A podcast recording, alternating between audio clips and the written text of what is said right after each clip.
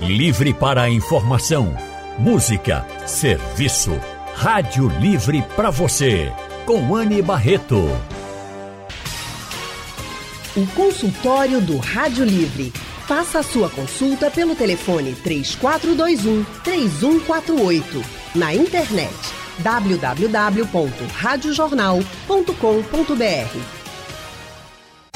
O consultório do Rádio Livre hoje vai voltar a tratar sobre o uso de suplementos, né? Muita gente usa suplemento alimentar, seja assim, para melhorar a alimentação ou até mesmo para melhorar o desempenho no treino da academia. Será que, é, será que é preciso? Será que faz bem? Será que é necessário de fato? A gente já vem falando desse assunto no consultório do Rádio Livre. Hoje a gente está fazendo a parte 2 desse consultório sobre suplementos e convidamos novamente a nossa dupla de nutricionistas, Gleice Araújo, que é doutoranda em nutrição, professora de graduação e pós-graduação na área de nutrição e atua no cuidado nutricional com pacientes que têm doenças crônicas. Gleice, muito boa tarde, seja bem-vinda ao nosso consultório. Muito boa tarde, Anne, boa tarde a todos os ouvintes que estão conosco. Vamos juntos, né, para mais essa tarde. Vamos embora. E também estamos recebendo o Bruno Macedo, que é nutricionista, profissional de educação física, mestre em nutrição e dietética, pós-graduado em exercício para grupos especiais, em nutrição esportiva e nutrição funcional. Ele é nutricionista do programa Sob Medida. Bruno Macedo, muito boa tarde também, seja muito bem-vindo. Boa tarde, um time agora excelente para a gente, tá todo mundo junto aqui, dando muita informação. Simbora! E claro que a gente quer a sua participação. Você já tomou suplemento? Pensa em tomar? Escutou falar de algum suplemento que você não sabe muito bem como funciona? Tem pergunta, tem dúvida? Só mandar para o nosso WhatsApp. 99147 8520 é o número do WhatsApp da Rádio Jornal para você participar do consultório. Vou começar aqui já falando sobre a proibição da Anvisa do suplemento alimentar à base de melatonina para crianças. A Anvisa proibiu a fabricação, a comercialização, a distribuição, a propaganda e o uso desse suplemento. Se as pessoas estavam acompanhando ali pela internet, tinha muita propaganda falando que esse suplemento alimentar ele tinha efeitos positivos para ajudar, por exemplo, em problemas de distúrbios do sono, ansiedade. Mas isso era falso, né, Gleice? A melatonina ela tem essa função, claro, né, mediante ali uma monitorização clínica e necessidade do seu uso. Mas o que a Anvisa chamou a atenção é que para o público infantil ainda não existem evidências seguras suficientes para poder fazer né, esse consumo. E é importante também ficarmos atentos que nem tudo se resolve com o manejo né, de suplementos de maneira desenfreada. Pensar em manejo do sono é trazer vários aspectos, inclusive né, do seu horário de alimentação, para que você consiga sucesso nisso. Então, ainda se tem a permissão para o consumo do adulto, mas de fato essa proibição da Anvisa tem mais relação de fato com o público infantil. É, infantil, né? exato. E, inclusive, na proibição, a Anvisa colocou que estava ali como uma propaganda falsa. Porque se não tem uma evidência científica, então você não pode fazer uma propaganda do que não é, não tem comprovação, não é isso, Gleice? Exatamente. E o que mais nos preocupa é que a autoprescrição desse componente é muito fácil. Você chega numa farmácia, existem esses itens, muitas vezes já na forma de gotas, então, em apenas uma gotinha, você já bate uma recomendação ali que seria diária. Então, imagina isso na rotina de uma criança ou de um adolescente, né? Se não existe esse monitoramento adequado de um profissional médico ou da nutrição para fazer esse manejo, essa situação pode levar a uma hiperdosagem e teremos aí condições adversas, né, que não são tão interessantes. Agora, Gleice, ainda nesse ponto da suplementação para crianças, muitas mães ficam preocupadas com a alimentação das crianças e querem suplementar. Algumas delas chegam na farmácia, como você está dizendo, e tem vários produtos hoje. Então, assim, quando é de fato que o nutricionista olha para aquela criança, para a rotina alimentar deles, assim, realmente seu filho, sua filha vai precisar de uma suplementação. O que, que você, por exemplo, avaliaria para dizer, para indicar uma suplementação? A principal ferramenta mais acessível e a mais prática para nós seria o monitoramento dessa ingestão alimentar. Então, essa criança, esse adolescente chegando no consultório, nós vamos fazer um mapeamento desse dia a dia desse indivíduo e observar quais são os horários onde existe mais falta de nutrientes. Então, por exemplo, esperamos que uma criança tenha pelo menos de 5 a 6 refeições diárias, considerando uhum. já uma criança após o seu desmame, já fazendo alimentação padrão, tá? Se essa criança, ao invés de seis refeições, consome três, nós já temos ali em torno de 40 a 50% dos seus nutrientes não oferecidos. E aí outros sinais podem também nos chamar a atenção. Então, criança que apresenta mais indisposição, não acompanha o ritmo né, dos demais ali nas atividades básicas, uma criança que tem dificuldade em sono, que apresenta sinais como, por exemplo, queda de cabelo, unhas enfraquecidas, ressecamento em pele, são mínimos sinais que mostram deficiências de vitaminas e minerais. Então, já seria uma forma da mãezinha, do pai observar essa criança e, nesse momento, também procurar um aconselhamento nutricional. Então tá E assim, né, Aninha, as pessoas também vão muito para os atalhos, né? uhum. né? Então muitas, muitas vezes acontece da criança ou do adulto, né? Nem mexeu ainda na base.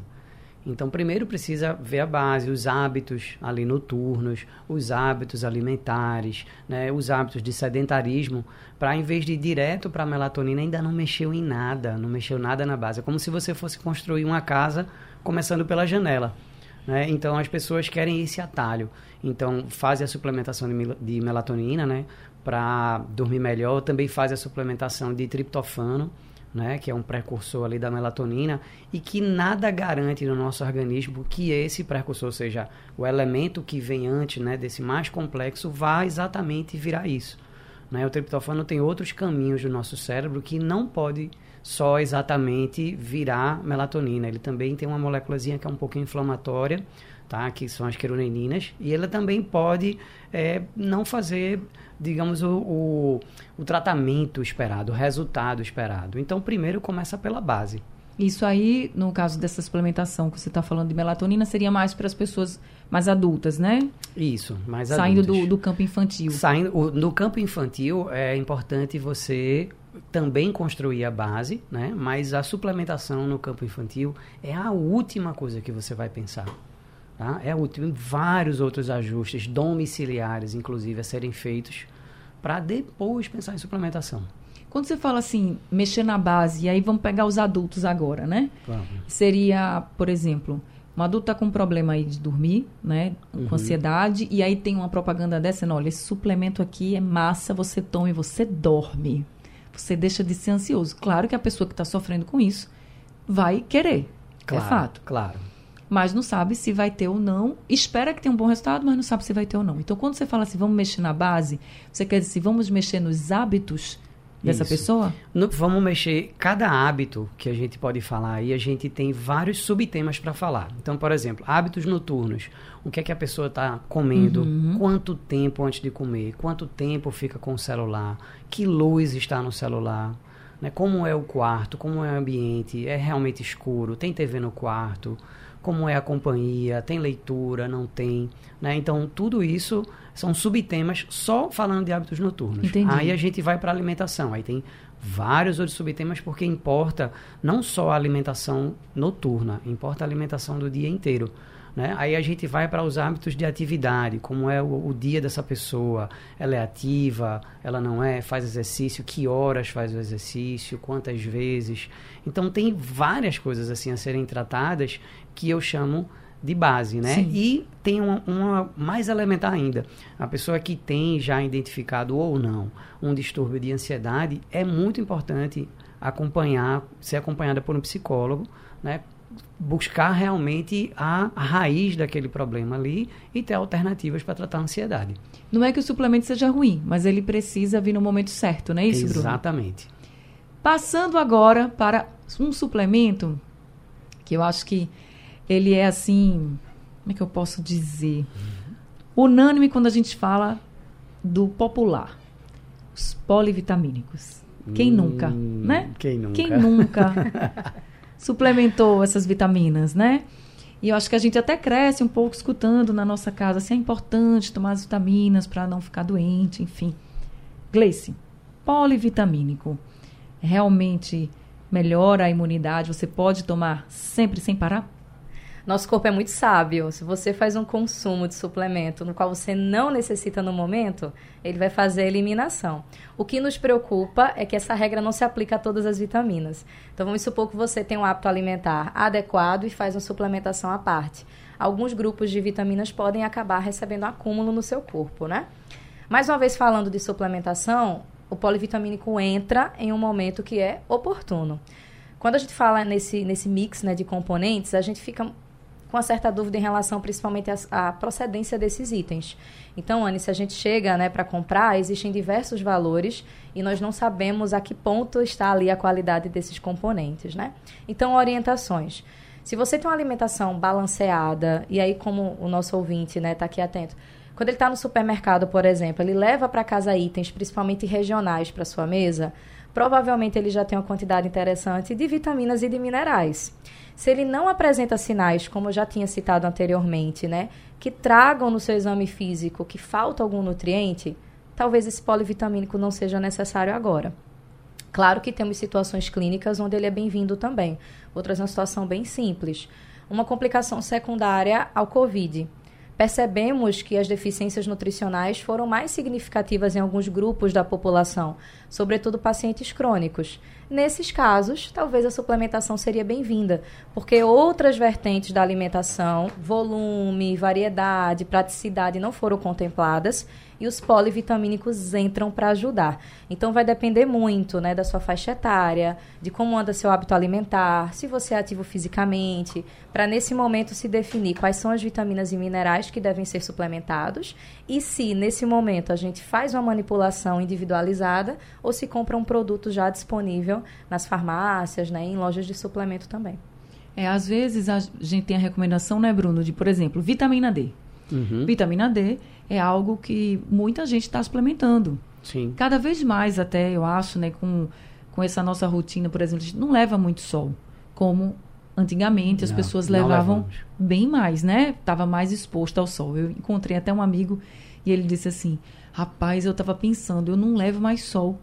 Eu entro no carro, depois eu entro na empresa. Ele não trabalha aqui. Não, porque a gente tem uma hora diferenciada. Ele entra na empresa de manhã e eu só saio de noite. Aí eu, rapaz, isso é perigoso. Ele não é. Eu estou pensando como é que tá a minha vitamina D. Se fizer um exame, provavelmente vai dar baixo. Mas tem gente que já faz assim. Como eu não estou tomando muito sol e como é bom para a saúde, não faz mal tomar vitamina D. Faz mal se tomar? Faz mal, sim. A vitamina D em excesso, ela pode ter efeitos bem desejados. Né? A vitamina D ela faz uma, ela ajuda naquele sistema do cálcio, ali dos ossos. E não é bem-vindo que ela esteja em exagero no nosso corpo.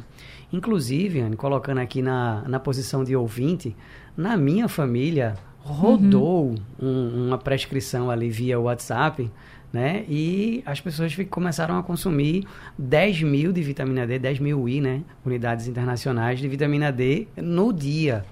Então, 70 mil na semana. É um exagero. Né? Isso é um protocolo já conhecido aí e que se popularizou. E é muito ruim quando uma substância que precisa ter indicação de prescrição se populariza, se banaliza. Né? Imagine que quando a gente fala de polivitamínicos, e por exemplo, a vitamina D, a gente tem uma, um formato específico de colocar a vitamina D. Muitas vezes a solução oleosa né, de colocar a vitamina D é a melhor forma de absorver. E quando você vê um polivitamínico com 10 vitaminas e 10 minerais, com certeza esses 20 ativos não vão estar na sua melhor forma ali. Então tem ativos, né, entre vitaminas e minerais que na hora que você vai consumir eles nem existem mais ali, já oxidaram, já foram embora há muito tempo ou só estão presentes assim nos primeiros três dias, depois do quarto dia em diante já não tem mais nada.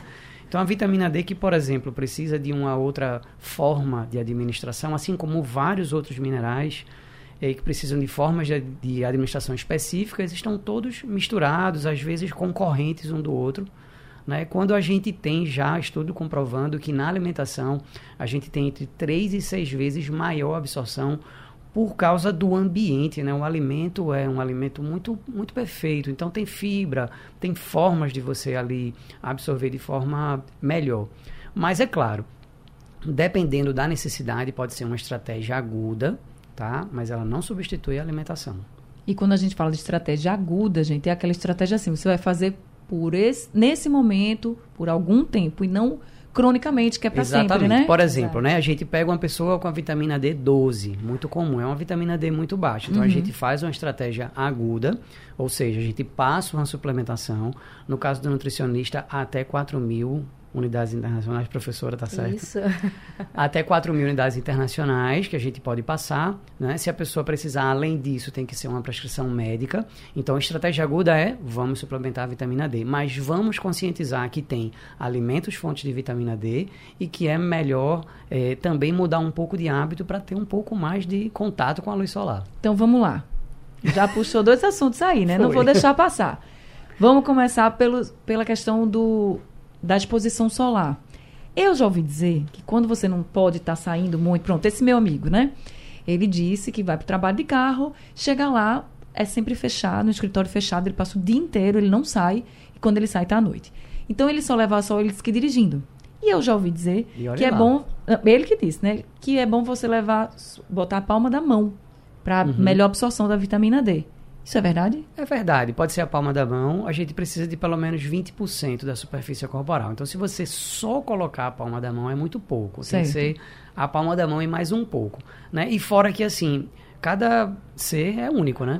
Então, tem gente que vai ter uma facilidade de manter a, a vitamina D em níveis bons sem se expor muito, se expondo sabe, esporadicamente. E tem gente que mesmo suplementando vai manter uma vitamina D ali mínima funcional. E os alimentos, Gleice, que contêm vitamina D, podem nos ajudar aí? São alimentos até com caráter um pouco mais restrito na população, porque nem todo mundo né, tem eles todos os dias é, no, seu, no seu cardápio. É por isso que a gente tem essa certa limitação em bater a cota de vitamina D. Mas, basicamente, né, seriam componentes viscerais, então, miúdos, né, pensar ali é, em cabeça de peixe, né, naqueles itens ali que nem toda a população é adepta. Alguns óleos também de característica vegetal possuem uma quantidade menor né, de vitamina D, mas é presente. E sementes seriam ali as nossas possibilidades. Por isso, né, que como é, é um tipo de perfil de alimento que nem todo mundo, né, tem um, um certo agrado, chegar nesse valor mínimo de vitamina D de forma tradicional não é tão comum para todo mundo. Tá certo, mas vale aqui uh, o alerta para todo mundo que está nos ouvindo que não é para você sair tomando suplemento polivitamínico ou de uma vitamina só, por exemplo, como a vitamina D que a gente trouxe aqui, né, como exemplo sem uma prescrição, sem uma recomendação, para você não ter problema. Porque às vezes você está fazendo algo achando que está arrasando, que está super ajudando o seu corpo e na verdade você está trazendo um problema. Então é. fica aqui o alerta, eu acho que. E assim, Ana, a gente nutricionista, a gente, a gente tem duas, duas ferramentas muito importantes. Né, que a gente analisar a pessoa, né, fazer análise mesmo semiológica, ou seja, a pele, como é que está, os olhos. Essa análise e a gente também tem os exames que falam para a gente o que é que precisa de fato suplementar. Algumas vitaminas e alguns minerais, os exames não são muito claros, porque não estão exatamente na corrente sanguínea, estão dentro das células, mas existem pistas que fazem a gente direcionar. Então, o importante é você suplementar e prestar atenção nas fontes daquilo que está carente. Certo! Nós estamos conversando com os nutricionistas Gleice Araújo e Bruno Macedo. E quem quiser participar, 99147 8520 é o número do WhatsApp da Rádio Jornal. Um suplemento também que ficou muito popular é o tal do ômega 3. Muita gente fala do ômega 3, fala desse suplemento, diz que faz a suplementação. Bruno Macedo, para que serve de fato o ômega 3 no nosso organismo? Vamos lá, o ômega 3 bastante conhecido aí, né? Bastante veiculado, tem uma ação interessante cerebral né? Então, auxilia todas essas funções de cognição, de raciocínio, de memória rápida, tá? de memória curta, enfim. Então, o, o ômega 3 ele é um antioxidante, né? A gente, para a gente ter uma ideia assim de antioxidante, bem, de uma forma bem popular, né? o ferro enferruja, a gente oxida. Tá? Então, para combater o envelhecimento celular, a gente tem essa, essa boa é, utilização do ômega 3. Inclusive, é, quando a gente está fazendo a recuperação de atletas que fizeram provas longas, após a prova a gente faz uma temporada de ômega 3 porque fica oxidando muito e a gente quer parar um pouquinho aquele processo oxidativo. Então a gente quer parar de enferrujar um pouquinho uhum. e por isso o ômega 3 está sendo tão recomendado, já tem muito bons estudos é, recomendando o uso, né? principalmente para quem precisa mais.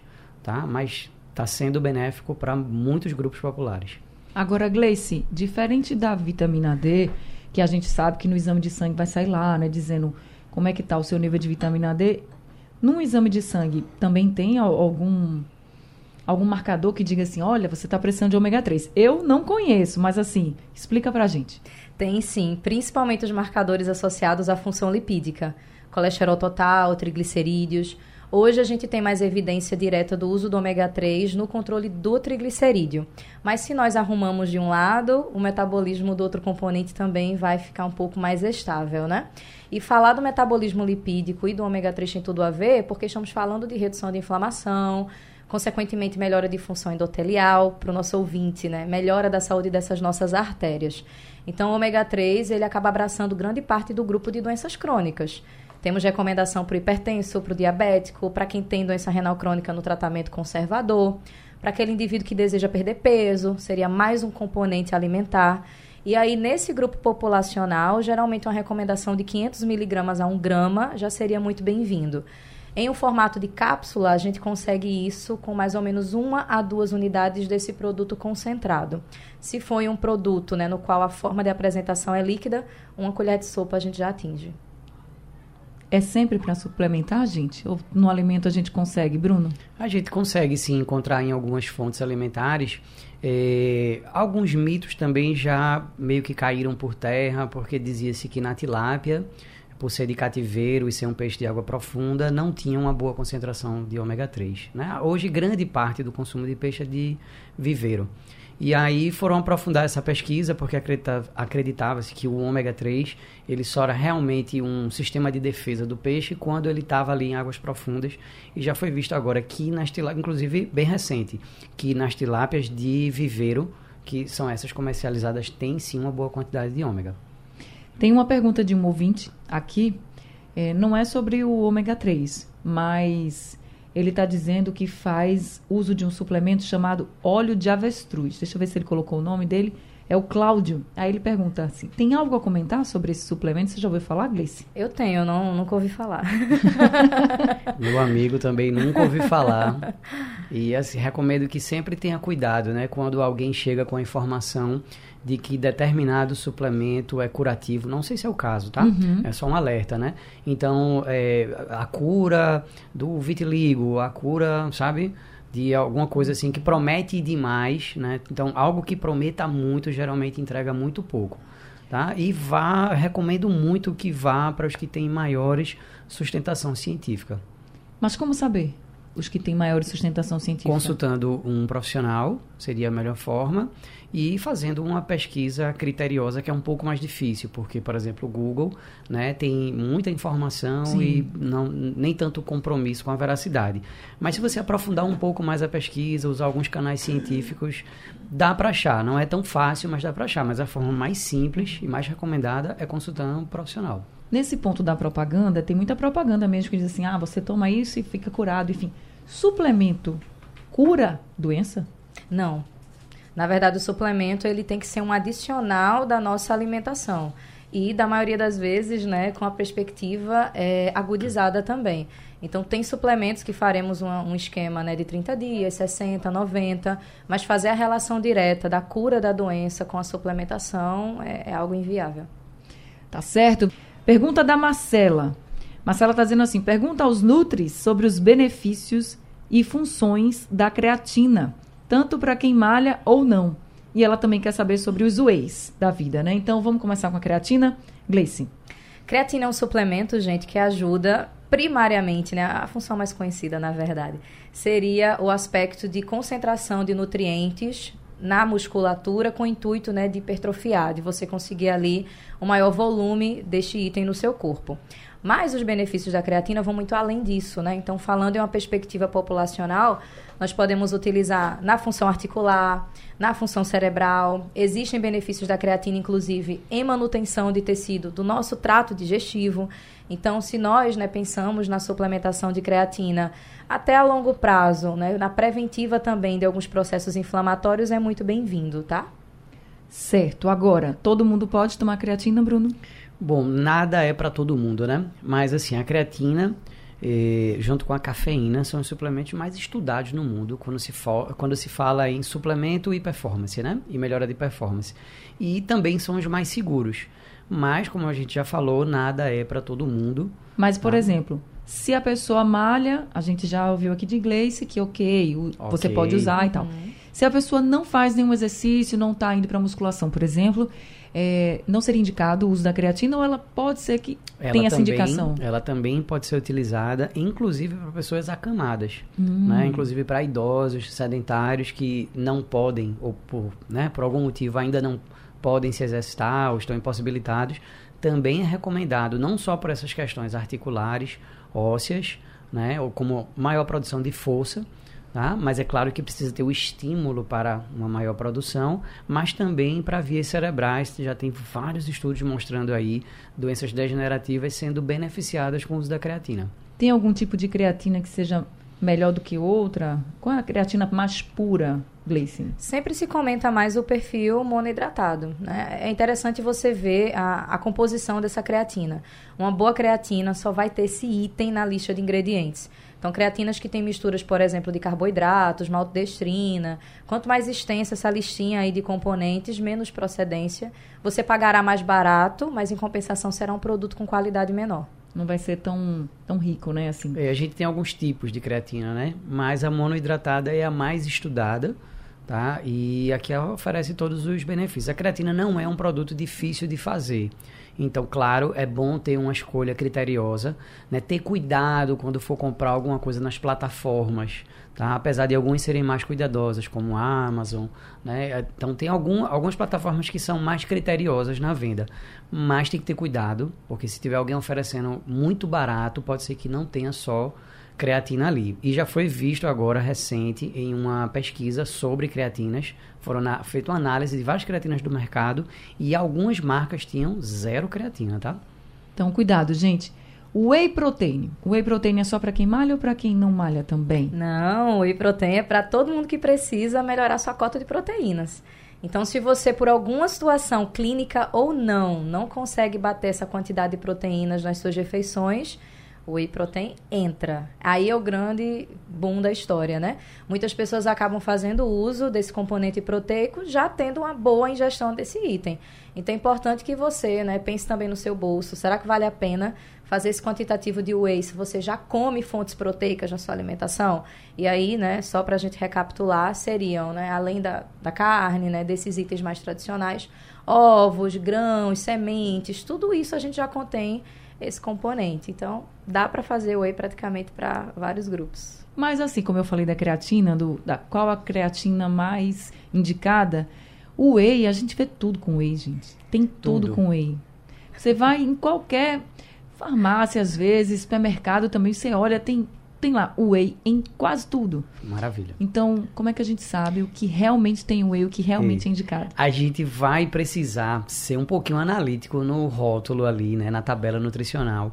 Porque, por exemplo, tem várias barras de whey. Então você imagina o quê? Poxa, é uma barra só de proteína. Uhum. E aí quando você vê a barra tem 13 gramas de proteína e 25 gramas de carboidrato, ou 20 gramas. Então, na- a meu ver, o erro já está no rótulo em ter um nome tão grande, whey. Né? Deveria estar mais claro para o consumidor, principalmente para a pessoa que é mais leiga, que ali não é um único componente ou não é o maior componente.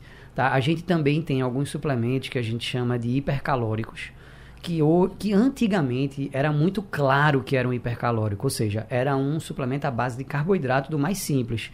E isso era óbvio, estava lá bem grande. Hoje em dia, esse mesmo suplemento é vendido com o nome Whey, bem grande na frente e embaixo bem pequenininho hipercalórico.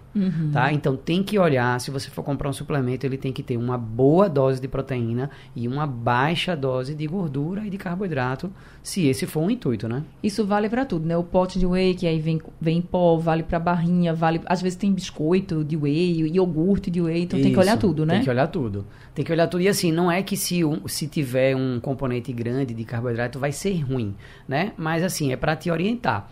Então pode ser que para uma pessoa ter 20 gramas de carboidrato e 13 de proteína, tá ok. Uhum. Mas se a pessoa estiver procurando ali uma fonte que tenha uma maior concentração, ela pode ser enganada pela, pelo nome, pelo rótulo. Claro, pela propaganda.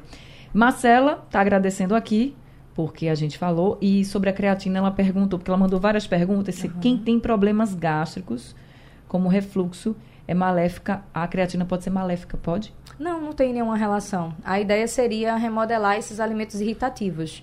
Até porque se você não tem uma absorção adequada, você não terá os benefícios, né, para seu corpo que a creatina vai causar. João mandou um áudio aqui pra gente. Vamos ouvir o que ele pergunta? Boa tarde, Rádio Jornal. Quem fala aqui é João Batista, aqui de Aldeia. Eu estou com psoríase e atingiu muito meus pés, fico doendo muito, e as mãos. E eu estou tomando a, a, vitamina D todo dia como um comprimido, todo dia. Se isso é bom ou é ruim. Ok? Estou no aguardo, fico na paz. Tá certo, seu João. Obrigada. Gleice? É ótimo, João. Você precisa ter na sua alimentação padrão, né, com mais componentes anti-inflamatórios. Então, além da vitamina D, sugeriria para você também o consumo do ômega 3. Agora a gente vai ouvir Maria. Maria também mandou um áudio para a gente. Gostaria de perguntar à, à nutricionista se farelo de aveia é, faz bem porque eu como, é, misturo com a comida, né? Arroz, feijão. Duas vezes por semana eu como feijão marcaça, é, porque é, tem astrose. Aí o médico pediu para ver que emagreça um pouquinho, né? E aí eu substituí a farinha de mandioca com farinha de aveia, outra vez é o farelo. Agora eu gostei mais do farelo de aveia se ela é melhor do que a farinha de aveia, se pode ficar comendo ou se causa algum problema. E um abraço e boa tarde. Amo vocês. Ô, oh, Dona Maria, muito obrigada pelo carinho, viu? Dona Maria sempre está aqui com a gente, nos ouvindo. Obrigada, viu, pelo carinho, Dona Maria. Então, farelo de aveia, farinha de aveia, um é, é melhor que o outro mesmo? Então, ela, que bom que Dona Maria gostou da melhor alternativa, tá? É, todos são bons porque são muito amigos ali do intestino, né? Pra, é, são fibras né, fibras importantes ali na composição do intestino, é, fibras que são, se dão bem, digamos assim, com as bactérias ali, os grupos de bactérias intestinais, e são bastante benéficas. Dentre a, os formatos de aveia, o farelo de aveia é mais nutritivo, tem uma concentração maior de fibras. A farinha de aveia, ela passa por um pouco mais de processos, então ela é mais refinada. Então, tudo que é mais refinado vai ter menor quantidade de nutrientes e menor quantidade de fibras tá? Então, eu recomendo que assim, use a farinha de aveia se você for fazer um bolinho, se for fazer alguma coisa que precise daquela consistência, mas para misturar com a comida, o farelo de aveia tá ótimo e um abraço para você também, dona Maria. Olha, manda um abraço também para Davidson, que ele tá dizendo aqui, tá mandando um abraço para você. Diz que você é o conterrâneo dele da faculdade. Davidson Luna. Davidson Luna, ele mesmo. Aí tá ele está perguntando. Ômega 3 aqui, ó. tá com memória boa, tá né? Vendo? Muito bem. Ele está perguntando a diferença do uso do whey, da whey isolada e concentrada. Maravilha. E a diferença entre esses wheys é a concentração de proteína, a biodisponibilidade e a velocidade de absorção. Tá? Mas é importante dizer que, apesar dessas diferenças entre um e outro, não há diferença para ganhos de força e hipertrofia. Então, se a pessoa não tiver um, nenhum nível de intolerância, é, ela pode optar pelo concentrado. Na prática, na prateleira, o que a gente vai encontrar diferença entre o whey isolado e concentrado é a quantidade de carboidrato. Então, geralmente, o whey isolado vem uma maior concentração de proteína e bem pouquinho carboidrato, 1, 2 gramas. Tá? E o concentrado pode variar de 5 a 15 gramas de carboidrato. Recomendo para economia doméstica se não tiver intolerância à lactose, compre um whey concentrado com baixa concentração de carboidrato, ou seja, 5 até 6 gramas de carboidrato. Só para a gente finalizar, Gleice, a gente falou muito de whey, creatina e, e falou muito da hipertrofia, né, o crescimento dos músculos. Para as mulheres que têm medo de ficar grande, de até ficar muito mais pesada, um suplemento como whey, como creatina, pode ser ruim ou não? Não, se ela tem o objetivo de remodelação da sua composição corporal, esses dois componentes podem ser excelentes aliados. O que vai fazer diferença de fato, Anne, é uma modificação total desse estilo de vida. Então, além do exercício, pensar também nessa remodelação do hábito alimentar, sono, manejo de estresse. Sabemos que não é fácil, mas tentem fazer pequenas metas para que a longo prazo né, o seu grande objetivo seja atingido. Gente, gostei muito do nosso consultório, episódio 2 sobre suplementos, tá? Quem quiser escutar o episódio 1, um, vai só ir lá no site da Rádio Jornal, você procura lá exercícios físicos E aí você vai ouvir o primeiro consultório falando sobre exercícios físicos e suplementação. E aí vai ter o episódio 2 agora sobre suplementação, tá bom?